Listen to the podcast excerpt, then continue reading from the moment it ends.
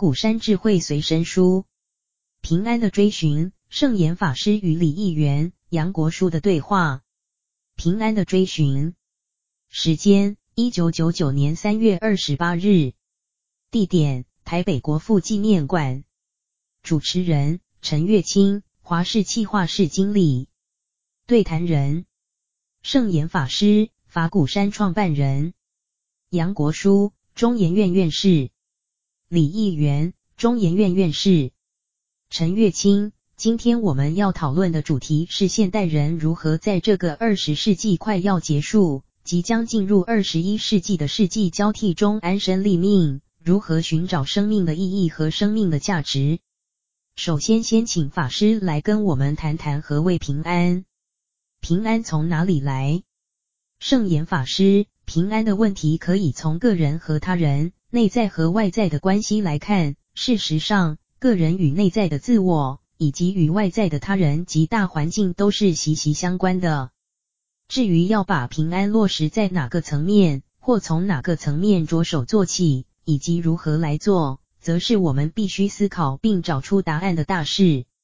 真正的平安应该从个人的内心开始做起，再向外影响他人，乃至于整个宇宙。最终则是超越个人的小我以及宇宙的大我，而成为一个真正平安无事、自在无碍的大智慧者、大解脱者。至于如何达成这个目标，可以分成五个步骤来进行。首先是每个人要和自己的内在沟通无碍，其次要和他人达成和谐，包括家庭乃至社会的关系都要和谐。第三则是个人和自然要融洽。因为个人的存在不能离开自然的环境。第四，个人和宇宙要统一，宇宙的环境除了地球，更包括从古以来一直到未来的无限时间，乃至以地球为中心而到无限的十方世界去。第五，则是要超越个人内在与外在的对立和统一。这五个层次是生命平安成熟的过程，也是完成安身立命必须经过的过程。从第一步来谈，即个人和自己要有畅通的关系。所谓的成熟人格，一定要有自知之明，才能在平安的心态下，清楚知道自己的优缺点、长短处，然后努力改进缺点，同时增长优点的强度、深度和广度，并练习疏解自我内在的矛盾与冲突，而使自我内心保持平衡与安定。唯有能自知，才算真的有自信心。才会对自己当前的生命，乃至对生命的未来，充满光明的远景和信心，而真正做到自我的负责。这也就是对自我的沟通和自我的协调。这个层次，许多人称之为修心。第二个层次，则是借由个人的平安，而影响你的家族以及你的社会群体平安。一个内心平安的人，能受他人的信赖倚重；能够自己内心平安的人，就能够完成和众共济的使命，否则个人人格不稳定，就算成了群体的领导人物，群体也会因你个人的影响而波涛汹涌，大家不得平安。许多人认为是社会不好，而没有想到是自己把社会制造成不安的。第三个步骤是人类要把自然的环境当作自己的身体来看，也就是把自己的身体扩大。其实我们的身体一定是生活生存在这个大的自然之中，但我们往往忘了自然的环境就是我们的大身体，所以许多人只重视照顾自己身体的健康，却忘了照顾自然环境的健康，反而不断破坏，那等于是在糟蹋自己身体的健康。所以我们要加强这种认识，也就是我们个人的生命和自然的生命是结合一起，如果没有这种体验，我们对自然便会予取予求，恣意破坏。如果我们没有好好照顾、爱惜、改善自然环境，自然环境不但会反扑，而且会遗祸万代子孙，甚至造成后代无法生存在这个世界。第四，是每个人要去扩展生命的经验和心胸，要把我们自己跟宇宙生命结合为一，不论有没有学问、知识，甚至宗教信仰。都还是其次的。我常说，我们这个地球就像大宇宙中的一个胎儿，而地球上的每一个人，则是胎儿中的胎儿。整个的宇宙是我们一个无限大的身体，因此我们的生命是跟无限大的宇宙结合为一的。这是在宗教、哲学上都有的说法。不过，就算我们没有宗教信仰，也没有哲学常识，只要相信我们的生命是跟无限的时间、无限的空间息息相关，我们就会非常平安了。之所以觉得不平安，是因为觉得自己的立足点太小，环境太小。所以觉得不平安。如果心胸广大而至无限无尽的世界，无穷的空间，就不会有不平安的感觉。在第四个层次，我们的生命与宇宙合一，乃至无限的时间、空间，但还是有有限和无限相对的存在。但是中国禅宗所说的大解脱，是超越于有限与无限的。因此，最后一个步骤就是要超越内在与外在。统一与对立，这样的人才真正是大智者、大解脱者，也就是禅宗所讲的平安无事。六祖坛经所说，嗔爱不关心，长身两脚卧，就是没有什么事。虽然世间的任何事都是有的，但不起嗔，不起爱，该怎么处理就怎么处理，心中没有挂碍，这才是最彻底、究竟的平安。无限无尽的开阔空间。陈月清。谢谢圣严法师为我们从五个角度来剖析平安，让我们了解了平安的无限广度和深度。现在请杨院士从心理学或其他哲学的角度谈谈您对平安的看法。杨国书，刚刚圣严法师非常有系统地提出了一个关于平安的架构，从自己开始，推及于自己、他人、自然、宇宙。这很像我们丢一块石头在小池塘里。从中心一圈圈的涟漪荡出去，这是非常好的一个看法。因为这样来看平安，就有很大的幅度与架构。不过最后还是归结到我，也就是自己的问题，以及自己如何安身立命。如果从心理学的观点来看，我们会发现人是从没有自我的观念开始，到了某一个年龄才形成自我的观念。这个自我会思考，会观察。会看自己，看别的人，看别的动物，这都是一个自我在发挥。一方面想自己的事情，一方面想外界的事情，然后再扩及于整个大社会、大自然。所以圣严法师刚刚提到这个很大的架构，要点就是一个自我安顿的问题。自我安顿好了之后，再扩而充之，所有五个大层次都可以统合在一起，并无往而不利。但如果一开始就不能安顿好自己的话，就会层层接错。所以法师虽然讲了很大的架构，但最后还是落实在自我的问题上。我觉得这一点非常重要。所以我想就自我安顿的问题提供一点看法。关于自我安顿，我觉得有五部曲：第一是自我活动，第二是自我探索，第三是自我了解，第四是自我肯定。第五是自我实现。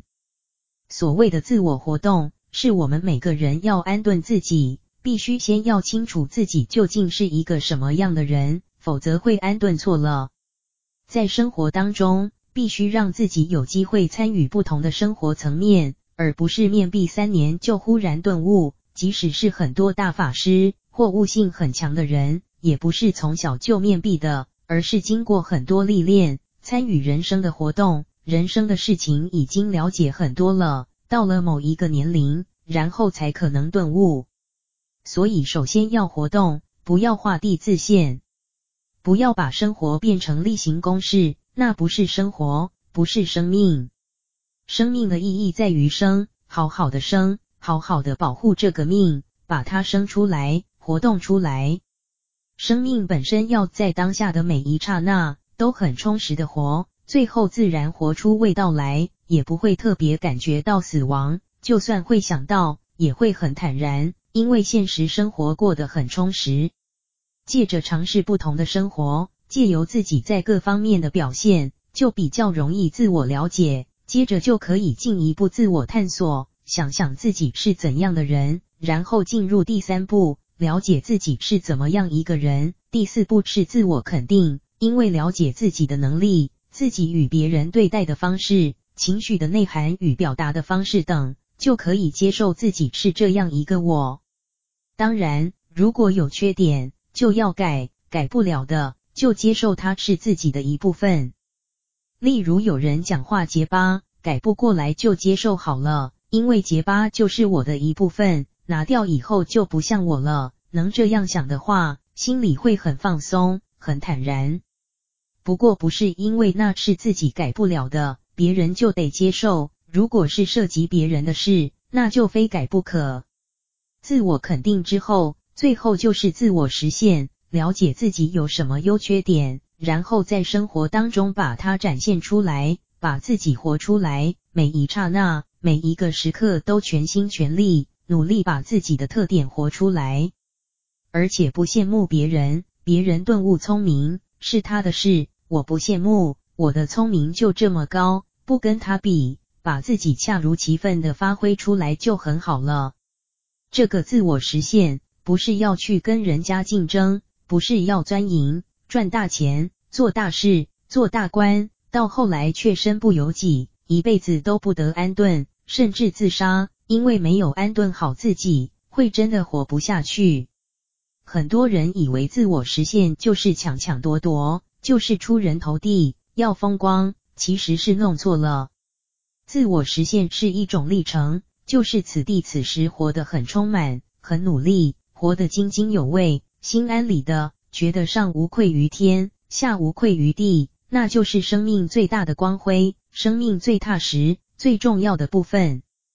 所以，自我实现的意思是，你有什么特点，有什么禀赋、天分，就把它很认真。很尽责，很努力的活出来，那这一辈子已不虚此生，不但可以跟自己交代，跟父母交代，甚至可以对天地、宇宙都有所交代了。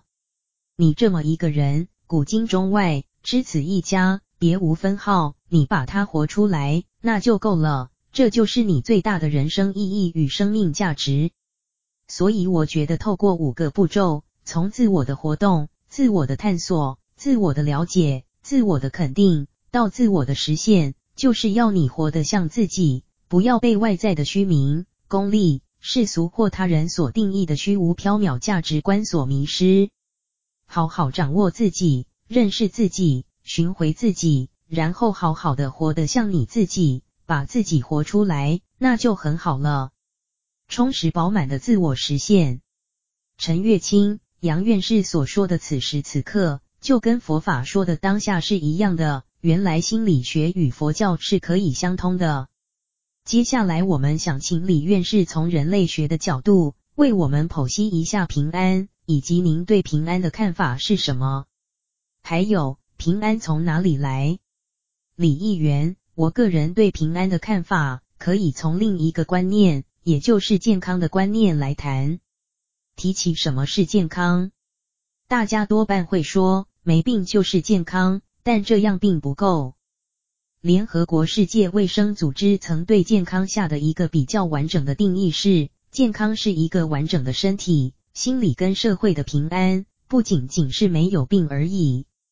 这个定义当中，健康必须兼顾消极与积极面。所谓消极，就是没有病；至于积极的一面，不仅要身体没有病，同时要心理及社会都健康。也就是方才杨院士谈到的自我的安顿，以及圣严法师所说的与社会自然调适，才能够达到最高的健康。而这个结合积极与消极的定义，正好可以让我们来谈谈平安。平安也有消极与积极两个层次的意义。从消极面来看，大家会说平安就是无事，没事就是平安。虽然从某个程度说是对的，但太消极了。现在没事，不能保证明天没有事，更不能保证一生都没事。既然大家追求的是一生都有平安，全社会、全国家的平安，要达到这个层次的平安，就必须要有积极的意义。我个人觉得，平安的积极意义，不仅是没事，更必须在自己内心永葆快乐。快乐可使你维持长久平安，但要达到快乐却不那么容易。快乐的意义也不是那么简单，必须要有一些条件才能达到。我认为要做到快乐，必须要有相当的文化修养、人文素质，才能达到保持快乐。而想达到这样的修养，必须要有相当的修炼及涵养。这样的涵养与修养，我用三点来谈。首先，人类要想达到快乐，必须排除你内在对物欲的期望。人类的物欲非常强，大多希望吃好、穿好、赚钱、事业有发展。但这样的物质期望是永无止境的，即使是千亿富翁，也希望赚更多的钱，因此物欲是不可能满足的。所以要拥有真正的快乐，首先就是要防止物欲泛滥，让物欲有所限制，这就要靠文化素质、文化修养了。假如能够尽量过简单的生活，像圣严法师一样过很简单的生活就可以满足，那么心里就能充满快乐。这样的快乐来自于本身的修养。第二点则是对他人的尊重。我们当前社会最大的缺点就是不能尊重他人，尤其是年轻人喜欢讲“只要我喜欢，有什么不可以”这句话，不知害死了多少人。只要我喜欢，就可以去抢。只要我喜欢这个人，谁抢我喜欢的人，我就可以去杀他。我目前也是清华大学的教授，前阵子清大发生的情杀案让我很伤心，我心里很惭愧，没有把通识教育教给他们，他们不知道尊重他人，而把别人当作是一个符号、一件物品来对待，如此侵犯他人的机会就非常大，而别人也很可能因此以牙还牙。所以，我们看到社会上经常都是暴力相对、口水相骂，忽视他人的存在，对于别人也是人的观念非常缺乏。因此，我要特别强调，尊重他人才能维持他人对你的尊重。这样的互相尊重，如果用哲学的话来说，就是互为主体。以学校为例，学生固然是主体，教授也是主体，能够互为主体，互相尊重。学校才能维持安定，所以尊重他人，维持彼此的关怀，才能使你内心快乐。如果恨别人，想打别人，骂别人，内心是不会快乐的。至于第三点是，人一定要借着某一种力量来超越我们平凡的人生。超越这个观念在东方宗教里尤其重要，借着宗教的方法来超越自己。我在中研院主持一个计划。研究如何利用内在修炼的方法来超越自己，使自己的平凡能往上提升。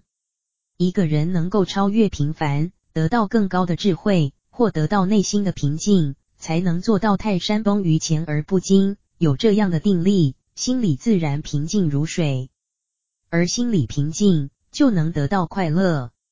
所以我提倡的平安，除了消极的没有事情之外，就是要让心里快乐。而达到心理快乐的要素，就是排除物欲、尊重他人，以及超越平凡，进入平静的境界，这样才会得到长久、永久的平安。大家都能如此，则这个社会、这个国家就会平静，就会有发展。所以，平安对我来说，还是来自于个人的心理。八种宗教形态，陈月清，刚刚三位虽然都从不同角度来阐释平安。但也都谈及宗教，接下来我们就来谈谈宗教。宗教的缘起是什么？人类为什么会有宗教？为什么会需要宗教？圣严法师，关于宗教起源，应该要请教李院士，因为他研究人类学，宗教跟人类绝对是密切相关的。就我所知，一般的宗教徒与一般学者们所讲的宗教，好像有点不太一样。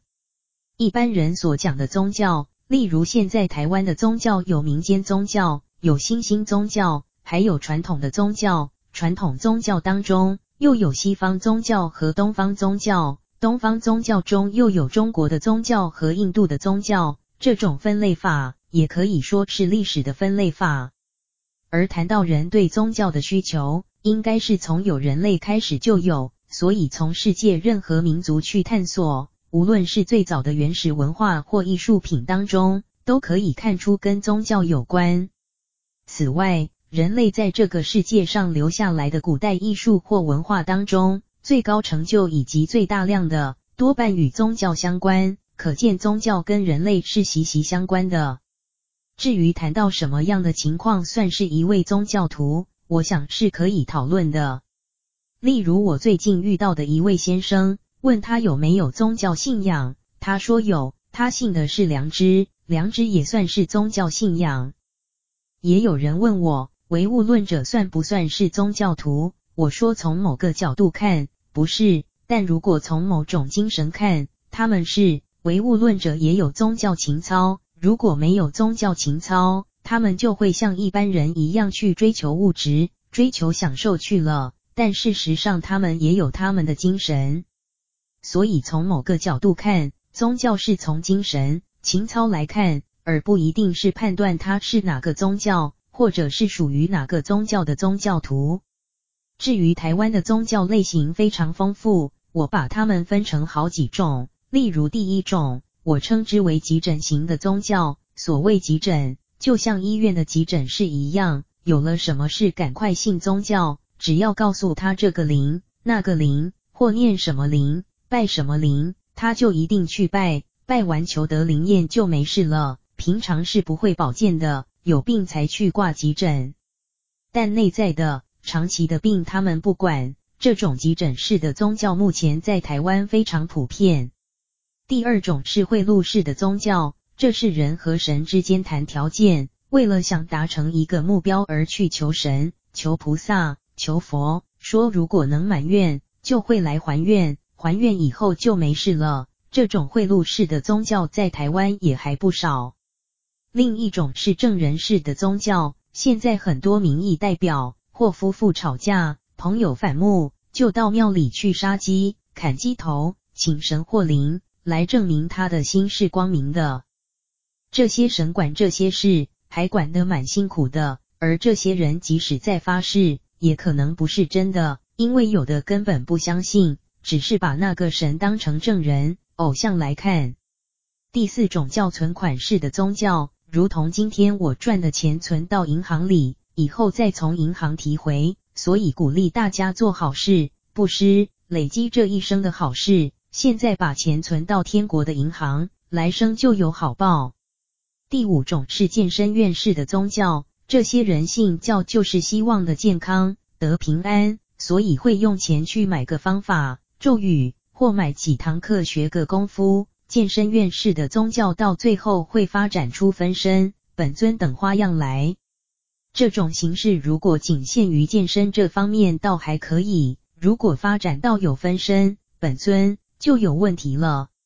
第六种则是舍与爱的宗教，这样的宗教层次就蛮高了。在这样的宗教中，布施就是为了布施，爱人就是为了爱人。例如上帝爱人，而我们既然被上帝爱，也应该去爱其他的人。又如佛教的菩萨是慈悲的，我们希望菩萨慈悲我们，给我们智慧、慈悲与方便，我们也应该发挥佛菩萨的精神，去慈悲他人。这种宗教是很好的。第七种宗教是哲学性、道德性、经验性的、超越性的，其涵盖面相当广，必须有基本的道德、哲学的理念与根据，然后还有自己的经验、自我的实现。如果仅止于学问还不够，应该要有经验的；仅止于信仰还不够，能于信仰之中产生经验，才能够踏实。最后还要超越，超越一切的。师、利、害，自我与他人的对立，自我与自然的对立，自我与整个宇宙的统一与对立，这样才算是真正的最高的一种宗教。如果还有第八种宗教，那就是一种势利、无知而被所有神棍利用的宗教。所谓的神棍，并不一定指民间宗教，神棍可以出现在任何一种宗教层次里，他们假宗教之名和形式。来达成他们自己自私求利的目的，这种宗教我希望最好没有。宗教信仰与宗教性，陈月清圣严法师提出了八种台湾目前的宗教形式，不知道两位是否从各自的心理学、人类学或社会学的角度对此有何回应？杨国书，我想就此表示两点意见。首先，针对圣严法师所列的八种宗教。我认为很生动地描绘出台湾现在各种各样的宗教形态，或者说是功能的分析。其实很多信徒之所以信宗教，就是为了某些目的，或想达到某些功能而信。其实台湾宗教上的最大问题，应该就是功利化，而这在台湾信众当中比例占得非常大。我认为这是台湾宗教信仰一个很大的问题。虽然仍有很多像圣严法师这样的高僧大德或水准较高的信仰者是第七类的，但我相信一般社会大众的信仰多是前面那几种。所以我认为宗教家或关心台湾宗教素质的人要特别注意这个问题，尤其现在很多奇怪的神棍对一般人的吸引力远比第七种来得更强。所以我想应该要好好去推广第七种。宗教素质才能提高，人的素质也才能提高，这是相辅相成的。因为每个人素质提高了，第七种宗教信仰的人就会增多。所以我也要借这个机会建议法鼓山，不光要从人的素质的提升来建立人间净土，也要直接从宗教素质的提升来着力。所以我想，我们面对信仰时，也要注意我们的动机，不是为了前面的那几种。尤其是贿赂是最要不得，但也最多。现代这个社会，不但贿赂人，还要贿赂神、贿赂鬼，这就是很大的危机了。希望两位宗教方面的专家想想到底要怎样提高宗教信仰的素质，这是非常重要的。另外，我倒想建议在第七种前面再加一种。我发现很多人的信仰是把信仰的对象当成父亲。而这个父亲一方面是万能的，我只要信了他，即便没有实际的利益，但觉得受保护了，心里就平安。我们小时候有父母保护，感到很平安。长大后谁来保护我？外面的人不但不能保护我，甚至会占我便宜，随时可能剥削我，让我吃亏，很不安全。所以要有一个神，好心好意，绝不欺骗我，绝不害我。至少传教的人这样讲，所以我觉得受到保护，就像是父亲一样，强而有力，并且很慈祥，像牧羊人一样保护我们这些迷途羔羊。最后，我想补充一点，宗教信仰跟宗教感是不同的。很多人有宗教信仰，但境界并不那么高，甚至不那么富有宗教性。另一种人，他不信具体的宗教，但他有宗教感。宗教的功能为三种满足。陈月清，现在我们请李院士回应这方面的问题。李议员，人类的宗教的确非常古远，连十万年前的人类遗迹中都可以看出宗教的存在。为什么宗教会如此遍存全世界？我想有三个主要原因。首先是宗教能满足人心理上的需要。早先由于物质缺乏，有种种生活上的困境。于是借着宗教来弥补、安慰、满足人们，就如法师所说的第一种到第五种，无论是存款式或证人式、贿赂式，都能满足个人心理、物质种种不能满足的需要。其次，宗教的另外一个意义是使人们能够借着宗教信仰而在一起，例如法师所说的第六种爱与舍，因为有宗教的存在，有圣严法师的号召。法师的弟子们都能够发挥爱与舍，使国父纪念馆演讲现场都坐满了人。由于宗教的号召，宗教的境界，使人们能团结在一起。这一点我们可以看到，一般民间的宗教寺庙都可以团结很多不同的村落在一起。也可以说，宗教在社会上扮演了整合的力量。但宗教最重要的意义，也就是第三种。是满足人的终极关怀，使人们能知道人为什么存在，生命的意义是什么，怎样能跳脱平凡，能入圣，能成为一个好的宗教徒。这一种终极的关怀是宗教最高的层次。我认为圣严法师所领导的宗教，不但特别强调第七跟第六种，也同时能满足两个宗教意义，以及能使众人凝聚一起。也能使众人在宗教情操的领导之下超凡入圣，理解人生。不过，第一种宗教的意义也不能完全没有。但要看它所占的比重多少，能让众人在超凡入圣的境界里，慢慢把凡人的苦恼、凡人不能满足的地方逐步减少。只是台湾现在的民间宗教中，却是第一类的意义大于后面两类，因此才会产生种种混乱现象。我想，作为圣严法师的弟子，应该理解这三个层次的意义，不但要达到第二个层次，同时要努力追求第三个层次，才能把第一个层次的宗教意义慢慢减低，使它成为一个有意义的宗教。而其他如基督教、天主教也是一样。如此宗教的品质与意义才能提升。放眼新世界，陈月清，最后我们要来谈谈，在世纪交替之中，现代人如何安身立命。李议员，世纪末这样的观念，其实是我们人类作茧自缚的。时间并没有阶段，也不一定像直线一样一直在走，只是我们为着要理解、要生活，不能漫无目的的往前。所以会把时间分隔一年、十年、一百年、一千年，如此而已。只是宗教在这样的情形下，常扮演重要的角色。千禧年救世主等观念，都是利用时间的发展而引起的，而我们凡人也就把心里的不安、困境投射在这种世纪的交替阶段，而以为这是一个关口。其实从我的立场来看，这是我们心里一种不安的投射，并非真正有世纪末的困境或不安。为了这场座谈会，我去看了很多资料，其中一个针对十九世纪末的文学著作与当代二十世纪末的文学著作的比较，发现其中都有一个特点，就是对世纪末有特别情感，那是一种不安、颓废的情绪。但很重要的是，二十世纪末的现代文学，颓废的感情非常浓，而十九世纪末的那些文学感情，除了颓废之外，还有一种预期的，对未来的新的看法，预期人类在新的世纪会有新的景象。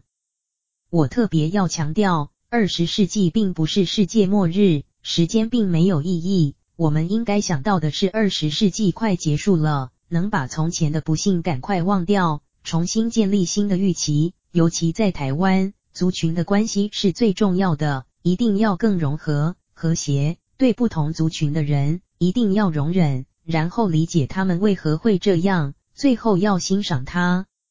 不同的族群都有其好处，不要误解他，要理解、容忍，然后欣赏他，在新的世纪就会得到好的结果。陈月清，我想容忍、理解、欣赏。不仅用在不同的族群当中，用在自己的家与同事之间，甚至一个小社团中都非常有用。接着是不是请杨院士谈谈您有什么样的看法？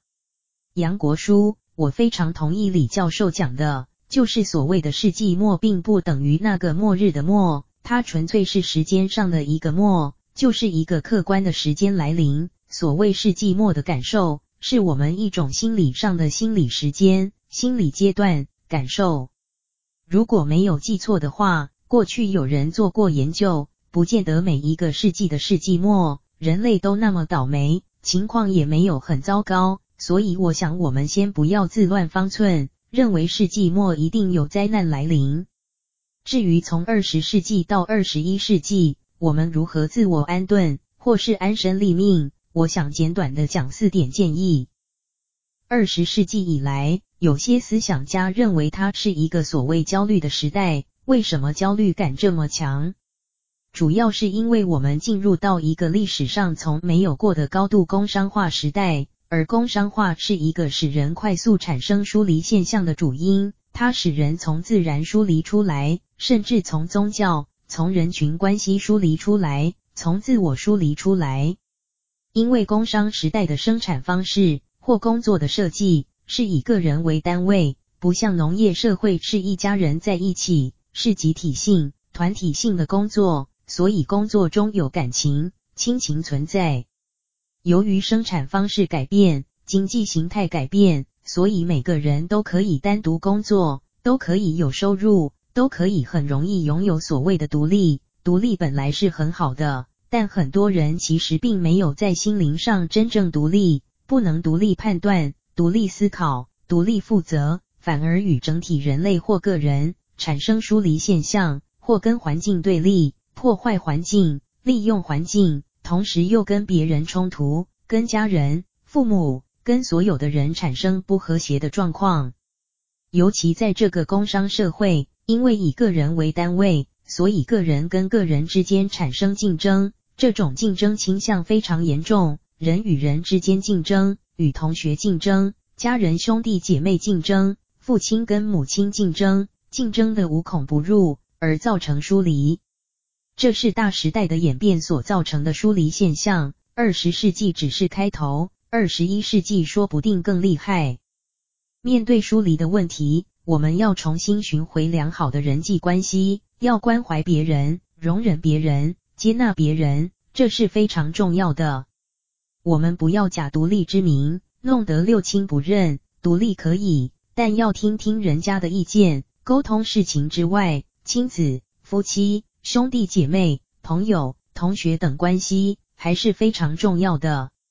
其次，面对所谓的竞争关系。由于现代社会强调竞争，竞争变得不可避免，什么都要比赛，而且只有前三名，其他通通算失败，只有三个人能受到注意，于是成功的可能性很低，失败倒是随时随地都会发生，所以谁都可能会产生焦虑。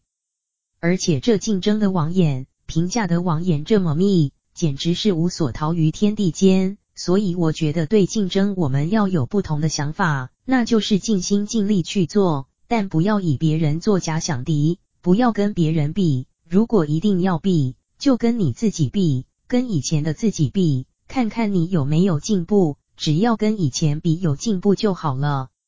第三点，刚刚李教授也谈到，就是物欲要减低。一个工商社会发展以后，会得到很多新资源，收入也大为增加。所以自然会努力去满足过去匮乏年代无法满足的物欲，甚至就进入所谓的物质主义世纪，这是很可怕的。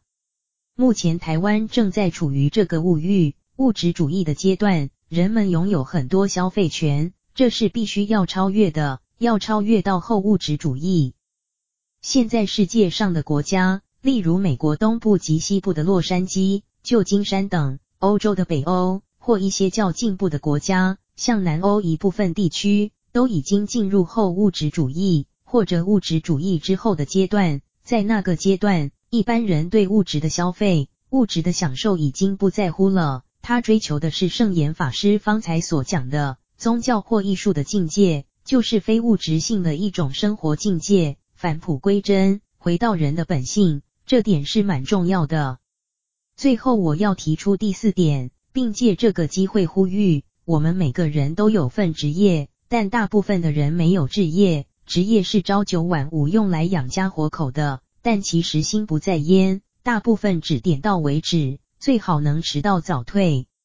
志业就不同了，志业是一种你非常喜欢，只有做这种事情才觉得能够安身立命，才能自我实现，才能心安理得的活动或事情。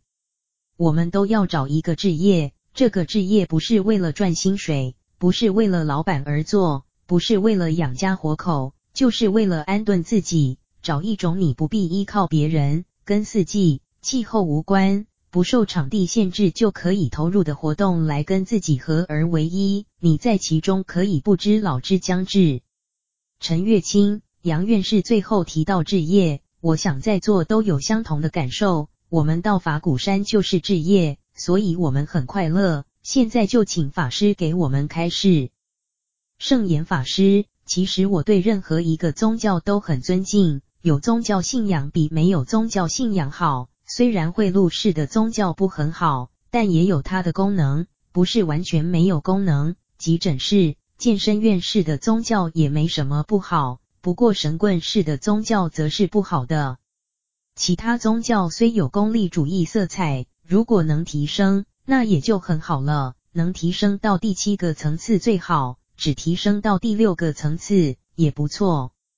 但愿我们这样的一个座谈会，能对我们这个社会说出平安这样的观念，让它能更贴切到每个人，或每个人以他的自我来出发，落实着手，如果人人能这样子讲，这样子想，则每个人都能成为宗教师、宗教徒。所以今天这个座谈会，希望是点起一把火，能让大家思考一下对宗教的观念，对平安的观念，不会一味反对宗教，或一味迷信宗教，也不要一味的就只是说平安，这是非常模糊的平安。许多人会说，我要平安，你也要平安。但是如何平安，大家都不知道。大家只是说，许多的问题都叫我们不平安，却没想到自己也有奉献平安的责任。今天很谢谢大家，也祝福每个人平安，家庭、社会、国家也都能得到平安。